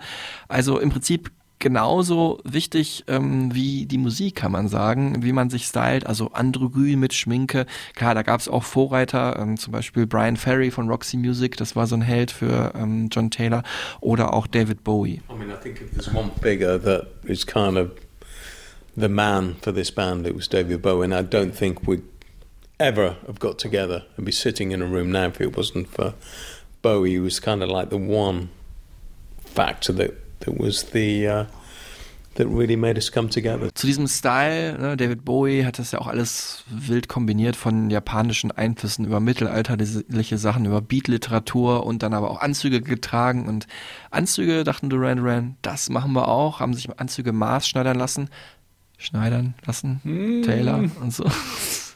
extra nach London gefahren zu einem sehr angesagten, angesagten Schneider damals. Und ähm, ja, haben dann so ihre Optik so geprägt, ne? Also so ein bisschen, ja, dieses Androgyne war wichtig und halt diese Verspieltheit, so ein bisschen piratenmäßig sah es auch ab und zu mal aus, ne? Also ja, wie Karneval, ne? Aber es war halt dieses New Romantic Ding, ne? Würdest du so rumlaufen heute, Jörn? Ich würde eher nicht so rumlaufen. Ich würde auch an Karneval so nicht rumlaufen, aber ich verkleide mich ja prinzipiell nicht, deswegen äh, wird es auch da schwierig. Aber ich finde es beeindruckend, wie du das erzählst und auch mit den Jukeboxen, was da für Gedanken dahinter gesteckt haben, mit den Anzügen, was dahinter gesteckt hat. Also was für ein Marketingkram da eigentlich schon dahinter stand, obwohl diese Band ja erstmal noch keine großen Hits oder so, es waren ja keine Stars, aber es klingt jetzt für mich so, als wenn die richtig auf die Schiene gestellt werden sollten oder sich selber auf die Schienen gestellt haben mit einem ziemlich ausgefeilten Konzept. Jetzt nicht einfach, wir sind eine Band, haben gute Songs und jetzt gucken wir mal, wie es läuft. Mm, Das ist deine Erkenntnis. Meine Erkenntnis war in der Vorbereitung dieser Folge, äh, fand ich ganz interessant, habe ich mir vorher nie so Gedanken dazu gemacht. Also ich, ich muss natürlich nicht nochmal extra betonen, wie krass Duran Duran eigentlich den Pop der 80er Jahre geprägt haben durch ihre Optik. Klar, sie haben auch was von Bowie genommen oder von Roxy Music und haben es dann aber weitergegeben an kommende Generationen, auch bis heute ähm, eigentlich. Ähm, das ist einfach ein wichtiges Bindeglied gewesen äh, oder wichtiges Kapitel gewesen in der Musikgeschichte, ihre Musik. Und meine Erkenntnis ist aber, es ist ja ein krasser Vorteil, wenn du sagen wir mal aus so einem, also du willst Musik machen und hast so einen totalen Drive und willst damit nach draußen. Es ist einfach ein krasser Vorteil, wenn zufällig die Musik, die du machen willst, so einen Pop-Appeal hat, ne? Ja. Weil, also du hätten ja auch sagen können, wir sind die Metalheads und wollen jetzt unser Ding machen oder wir sind eine Indie-Band. Klar, es gibt auch Indie-Bands, die riesig geworden sind, ne? Aber dass du wirklich dann so Chart-Hits hast, ne? Praktisch das äh, Interesse mit der Masse teilst, das ist ja nicht ein Marketinggrund gewesen, sondern es ist einfach Zufall, dass Ja. die halt so langsam aber sicher halt in so eine Pop-Schiene reingeschlittert sind, die dann halt als ganzes Genre, nämlich diese New Romantic, mega erfolgreich wurde. Und äh, dazu haben sie natürlich auch einiges getan, was die Optik angeht, aber es gehört ja auch dazu, ne? Die haben ja nicht Joy Division, waren in der gleichen Zeit unterwegs, damals nicht erfolgreich, heute natürlich auch Kultband, aber die hätten sich ja gar nicht so geschminkt fotografieren lassen können, weil die einfach düster und schwarz-weiß waren, so, ne? Ja. Und dazu passt dann, das ist natürlich auch noch ein Vorteil, wenn du dieses Image verkörperst, ähm, dass du halt irgendwie, wir machen hier Party und so und singst auch darüber. Es ging nicht nur, natürlich nicht nur um Party, aber so, um, dann ist ja auch cool, dass du das dann gleichzeitig, wenn du erfolgreich bist, auch noch ausleben kannst. So. Ja. Also eine Win-Win-Situation. Tatsächlich war es Roger Taylor äh, zwischenzeitlich aber etwas zu viel, sagt er hier. Yeah, I left at the, the height of uh, all the uh, the crazy period, as I call it. Yeah, I think it was too much. Actually, I, I mean, I when I decided I wanted to be in a band, I didn't think it was being a, band this big. I didn't think it was going to be a band where everybody knows the name of the drummer and the bass player and the keyboard player, the guitar player, and the singer. Uh, I don't. Th- I was prepared for that amount of uh, publicity and the glare of the the spotlight that came with it. So it, it, it was a bit much actually. And it was a very intense period of time. That those first few years were so intense. It was pretty unbelievable. So. Uh, yeah, it was a bit crazy, to be honest. Und ein Aspekt, den ich auch unbedingt nennen muss, Es gibt, glaube ich, keine andere Band oder kaum eine andere Band in der Musikgeschichte, die so sehr eine bestimmte Sache ausstrahlt und das ist Hedonismus. Ne? Ja, das ist, glaube ich, auch so das Wort, was man ja, was ja viele Leute auch mit so Filmen Mitte der 80er irgendwie verbinden oder generell so mit dem, mit dem Lebensgefühl, aber auch mit Duran Duran, würde ich auch sagen. Die sind halt auch alle cool, die sehen alle gut aus, ähm, haben alle irgendwelche Supermodel-Freundinnen oder sowas oder hatten das Mhm. oder wie auch immer. Und das ist ja irgendwie so der Lifestyle, vielleicht auch die ein oder andere illegale Substanz da im Spiel. Das äh, sieht man ja besonders im Leben von John Taylor, Mhm. der damit ja auch sehr offen umgeht, äh, wie so seine Vergangenheit in der Hinsicht aussieht. Also äh, da gebe ich dir recht. Ja, auch äh, ich habe dann noch gelesen, dass John Taylor als Teenager, also vorher halt totaler Nerd war, ne? so mit Brille und so weiter, aber hat sich dann halt das Image komplett ändern können, was ja in den Jahren auch nicht so ungewöhnlich ist. Und für alle die, die, sagen wir mal, auch Hedonismus gerne haben wollen, aber sich nicht unbedingt leisten konnten, so Jet-Set-mäßig um die Welt zu fliegen und Supermodels mit Supermodels rumzumachen, äh, für die war diese Musik dann einfach purster Eskapismus.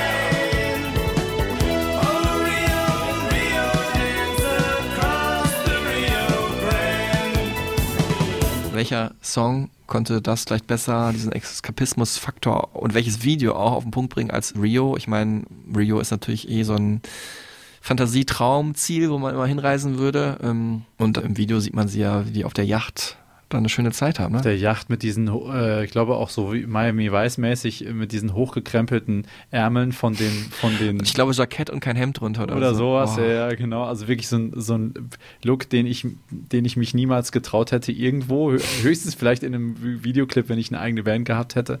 Das finde ich, sind so ikonische Bilder. Nicht nur den Song finde ich super, sondern ich fand auch das Video super, auch wenn das natürlich auch wieder so eine irre Idee war. Komm, dann geht doch einfach auf so eine Yacht und dann Simon, du hältst dich dann hier am Mast fest und singst dann mit ausgebreiteten Armen und so. Äh, hat sicherlich auch alles den einen oder anderen Euro gekostet. Ja, aber es ist ja gut, wenn die, wenn die Musik das auch ausstrahlt. Ne? Das war ja nicht irgendwie fake. So, das wäre irgendwie komisch gewesen, wenn die jetzt irgendwie ein Schwarz-Weiß-Video in der Bücherei oder so gedreht hätten. Das hätte es irgendwie nicht ganz rübergebracht. Aber jetzt nochmal Stichwort Eskapismus. Damals halt Anfang der 80er harte Thatcher-Jahre.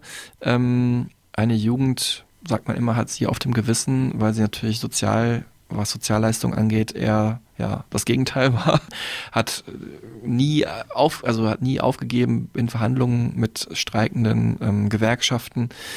Hat da wirklich einen harten Riegel vorgeschoben als konservative Premierministerin. Bis heute eigentlich steht diese Zeit unter keinem guten Stern, aber es ist natürlich großartige Musik damals entstanden und zwar entweder halt im Punk, klar, kam auch mal von der Kunsthochschule, aber war dann auch irgendwann die Musik der Straße, also die Protestmusik gegen das, was da im Land passierte, oder halt äh, im Post-Punk, das waren halt die Musiker, die Bands, Joy Division hatte ich gerade schon erwähnt, die da mehr so in sich reingehorcht haben, nach äh, introvertiert auf sich selber geschaut haben und ihren eigenen Unzulänglichkeiten sich in ihren Songs befasst haben oder eben die New Romantic Musik, äh, die eben dann das Eskapistische in ihres, ihre Songs verpackt hat. Ähm, wir haben ja auch schon mal eine Folge über äh, George Michael gemacht. Da ging es halt auch um ihn und seine Band Wham und das war auch absolute eskapistische Partymusik. Die Leute wollten einfach vergessen, obwohl es eigentlich in dem Land England äh, gerade zu dieser Zeit, Anfang der 80er, nicht so gut aussah. Unfassbar neidisch bin ich auf George Michael. Das ist ja, das wäre ja mein absolutes Highlight gewesen, dass du den getroffen hast. Äh, verzeih ich dir nicht so ungefähr. Ist oh, so- George Michael, ich glaube, George Michael und Simon Le Bon haben bei, äh, haben bei diesem Charity-Song äh, Do They Know It's Christmas singen die genau Zeilen hintereinander. Das weiß ich noch. Auch ein großartiger Song. Ja. Packen wir auch auf die Stereotypen Supertunes. Ah. Also ich packen wirklich drauf, aber so großartig finde ich nicht. Ähm, und Stichwort, ja gut, jetzt kann ich doch keine gute Überleitung machen, aber wo du gerade von Gesang nämlich sprichst, natürlich die Musik war irgendwie von Duran Duran so lassiv und sexy und dem musste ja Simon Le Bon als Songtexter, als Songschreiber ja auch was entgegenbringen. Und dazu sagt er hier auch nochmal was. What my approach, my lyrical approach? I think I was allowed within Duran Duran to exercise my imagination lyrically. I was given the freedom to pretty much do what I wanted to do, as long as it wasn't too embarrassing or too hard or too um, or too cheesy, you know. I, I was I was pretty much allowed to write whatever I wanted to, but I, but I had I had the right imagination for Duran Duran at the time.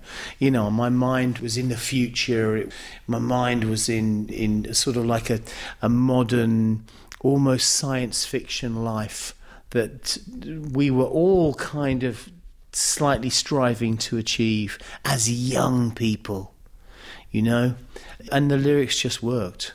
They just worked. They had the right element of mystique and and um, mystery. They weren't totally linear and um, a narrative. They weren't your usual pop lyrics, were they? No. They had a poetic, No. uh, abstract Yeah. quality that nobody else was People, really and- and I think, I think doing. people were intrigued by them. You know, when I think little things like not hungry like a wolf, hungry like the wolf, Mm. which of course um, points you to the question, which wolf?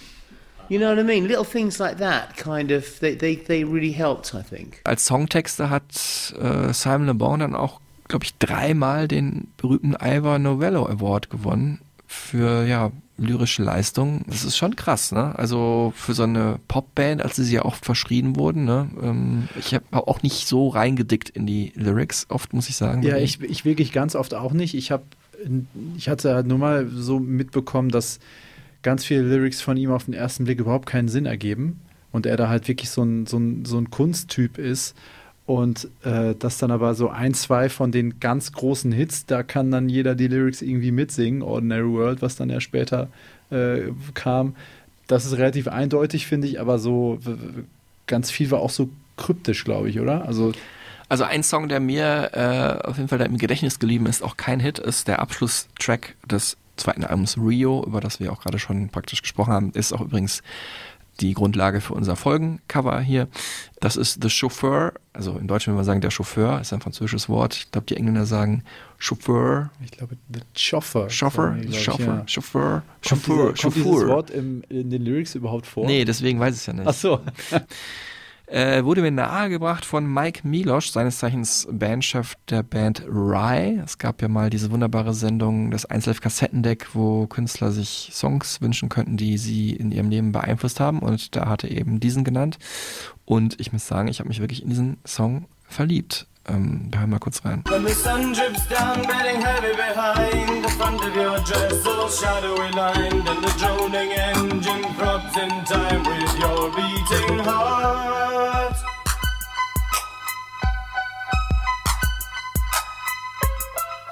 Sing,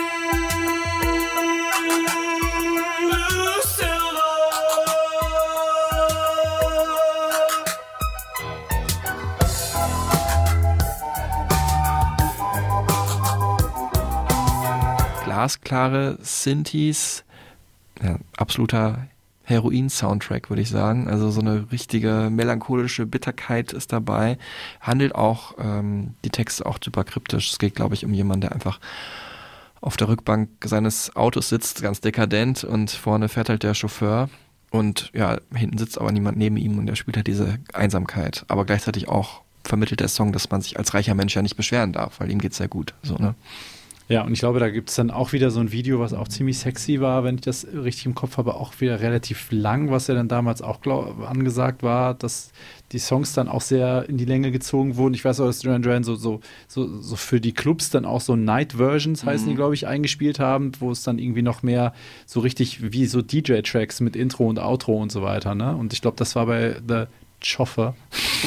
Chauffeur, sag ich ja, ich bleib dabei. Chauffeur. Chauffeur. Chauffeur.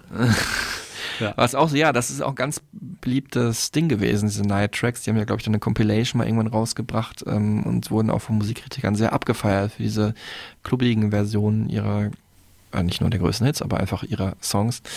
Und ähm, ja, dann kam so ein Karriere-Highlight, muss man sagen. In den 80ern ist es das, glaube ich, noch mehr als heute gewesen.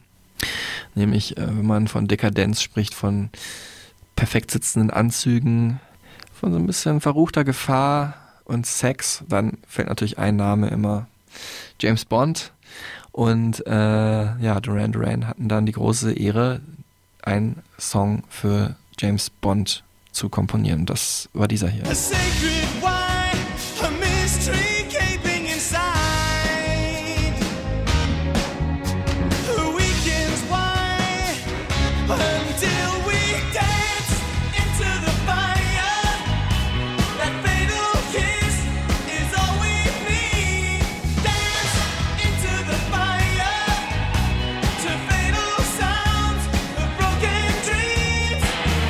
A View to a Kill.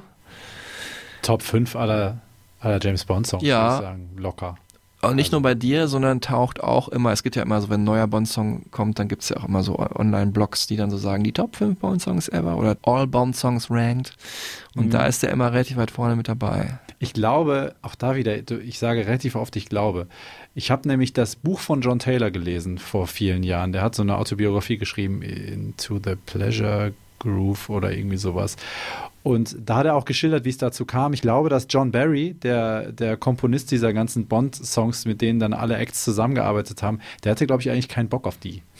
Und wollte eigentlich mit denen irgendwie nichts machen und so Popper und so weiter. Und ähm, ich finde, es ist ein unglaublich guter Song. Ich finde auch das Video immer noch lustig. Ja, es ist Ähm, einfach der Name, also wenn man schon so heißt als Sänger, ne? Und dann sagt er am Ende auch, Bond, Simon, Le Bond. ist einfach Mit so einem großartig. Namen muss man aber auch Künstler werden oder in die Öffentlichkeit zu Oder James Bond halt. Genau. Aber wir hören jetzt mal, wie es damals wirklich war. Das haben mir nämlich ähm, Roger und Simon erzählt. Simon Le Bon. John had got to know some of the producers. I think he'd met them at a party and he'd said, You need a decent Bond theme. And uh, I think he gave them his number and they actually called back. And I mean, that was. That was a dream moment. Who'd have thought that a few years earlier, when we were rehearsing in the the back room of the Rum Runner, with only kind of like a handful of dreams to to live on that a few years later we'd be asked to do the the Bond theme. It was just like one of those wow moments. Yeah, was it, we had to we had a very big deadline to work on. I remember starting it. Nick brought a keyboard, and he started playing some chords. And I remember s- s- going, "Meeting you with a view to a kill."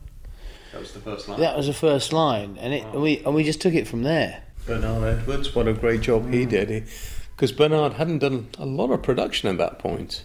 Uh, Niall had done quite a lot, but Bernard, it was kind of his first big uh, production project, and I've got to say he was pretty amazing. I remember him coming into the uh, the booth where John and I were working on something, and he just kind of screamed at us and said, "Come on, guys!"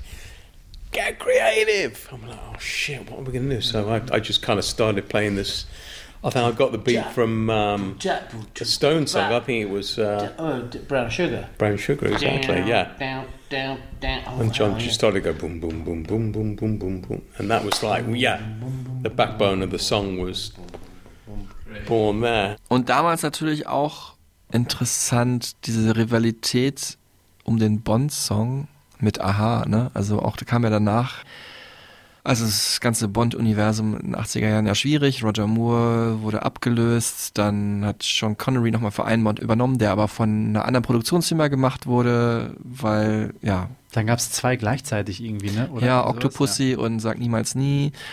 Und dann sollte das neu installiert werden und dann war Timothy Dalton aber nicht so beliebt als Bond und eigentlich kann man sich fast besser an die beiden Bond-Songs aus dieser Zeit erinnern, nämlich The Living Daylights von Aha und A View to a Kill von Duran Duran, als an die Filme selber, muss man sagen, weil die waren auch nicht so doll, die waren so ein bisschen Camp, ne, so übertrieben eigentlich.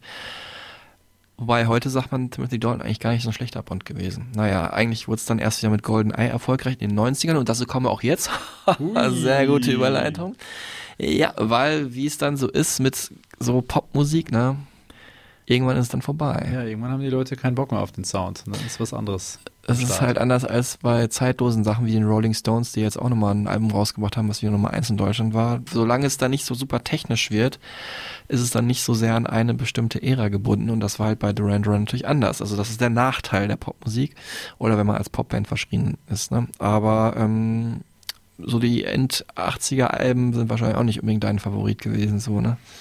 Ich habe zwei T-Shirts mir aus dem Original Duran Duran Merch Store bestellt. Und, eins sehen wir auch schon in den Socials, hast du netterweise mitgepostet. Habe ich extra angezogen.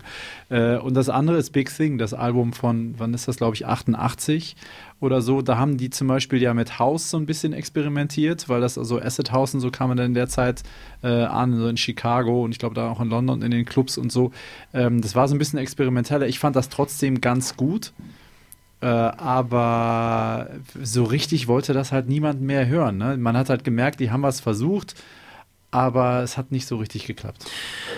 Ja, und haben sich da zwischenzeitlich nicht aufgelöst, aber so ein bisschen aufgeteilt, verschiedene Bandprojekte gestartet, auch ein Rockprojekt, dann gab es so ein komplettes Hausprojekt, das war so die andere Schiene, Nick Rhodes hat dann halt ein Mitglied da mitgenommen und gesagt, wir machen jetzt hier so ein ähm, elektronisches Musikprojekt namens Arcadia.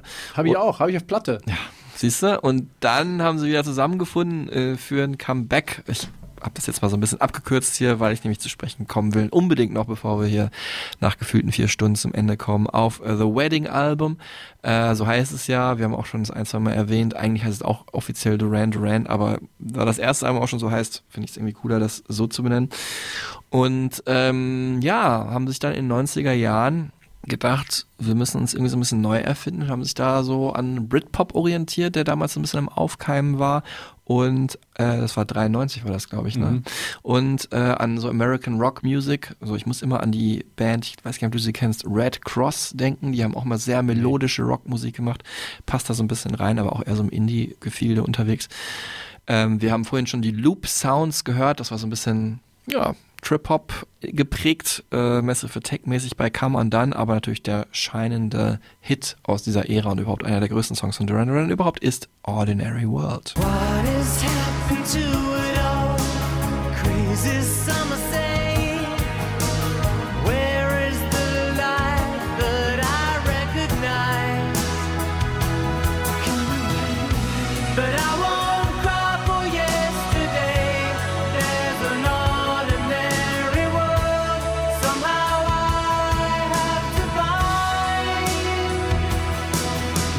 Ich mag ja am liebsten das Finale des Songs, muss ich sagen. Ne? Also wenn dieses äh, Every World is my world, Ja. das finde ich, da warte ich immer drauf, das ist nicht so schön. Ja, das ist ein super Song, aber vielleicht ist es jetzt so ein nerdiger Fan-Talk irgendwie, dass dann, um bei dem Beispiel zu bleiben, die echten Oasis-Fans finden Wonderwall natürlich auch doof, weil die B-Seite von der Nicht-Single ja viel besser war.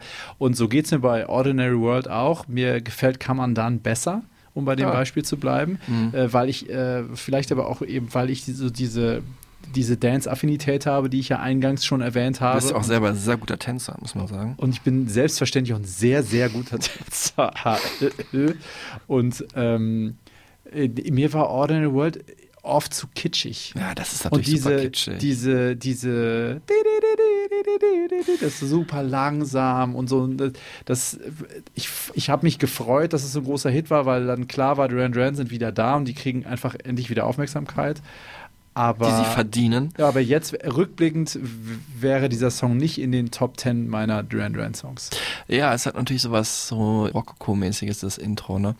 Jetzt verrät uns Simon Le Bon auch, äh, was sich hinter dem Text von äh, Ordinary World verbirgt. Ich dachte ja ehrlich gesagt, das wäre so ein bisschen so eine Reminiszenz gewesen, passt ja auch von der sehr getragenen Musik, ähm, dass die halt irgendwann nicht mehr auf allen Posters von der Bravo oder von Smash Hits im äh, UK waren, sondern dann irgendwie so ein bisschen, dass es halt neue coole Bands gab, weiß ich nicht, erst Stone Roses und dann Oasis in äh, UK.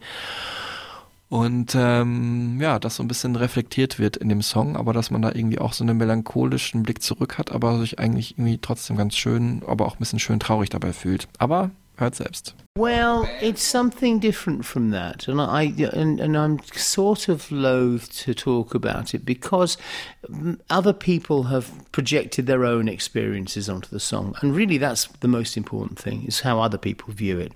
But I tell you, it's um, it was it was a way of saying goodbye to a friend of mine who died. Um, in a, he had a he did a heroin overdose in 1985, and I kind of held on to him and held on to him in, within myself for seven years. And after that, I once was, I was on a plane with Yaz and, and coming back from somewhere, and, I- and I and I, and I probably had a few drinks, and I, I got very emotional, and I said I, I said I've got to let go. I'm carrying around this this kind of this ghost, and I want to let go. I want to be free of it now. And the song was really my my saying goodbye, maybe my exorcism, but my letting go. That was my letting go of his spirit. That's what it's really to me. What that, that's what it's about. Ich finde auch jetzt nochmal schön wie, und bewegend, wie er das geschildert hat. Und ich Mhm. erinnere mich auch an die Situation, wie es damals im Interview war. Und das war für mich auch sehr bewegend. Vielleicht mag ich den Song deswegen auch noch ein bisschen mehr, weil das ja auch ein äh, sehr wichtiger Song, oder wichtig, so hätte sie nicht gesprochen, aber war auch ein Song, der meiner Mutter sehr gut gefallen hatte.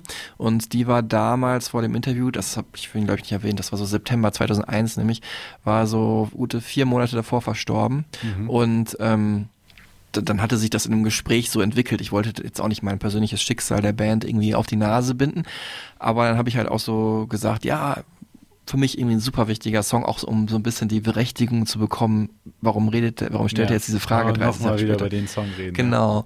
Und ähm, dann kam also die Frage zurück, ja, und deine Mutter, äh, also hört die es heute auch noch? Und dann habe ich halt dann natürlich erzählt, ja, die ist vor kurzem verstorben und ich habe auch dann noch hinzugefügt, ähm, dass ich vielleicht auch deswegen gerade den Song Ordinary World in letzter Zeit dann relativ häufig gehört hatte. Und ähm, da hat sich für mich irgendwie so ein Kreis geschlossen, dann auch mit der Band darüber Mhm. zu sprechen. Und da muss ich sagen, war wirklich super nett. Äh, Jetzt schließt sich der Kreis auch so ein bisschen zum Anfang, ähm, dass Roger Taylor dann nach dem Interview gesagt hat, während Simon Le Bon schon rausrannte und irgendwie telefoniert hat, ja, I'm sorry about your loss, my condolences und so. Das fand ich schon sehr liebenswert. Und äh, ja, schreckliche Themen müssen wir auch gar nicht lange drüber sprechen, aber natürlich ähm, man, wenn solche Musik anfängt, immer wieder dran erinnert. Auch ein trauriges Thema ist, dass äh, ja Andy Taylor, der schon ein paar Jahre nicht mehr in der Band ist, inzwischen an Krebs leider erkrankt ist.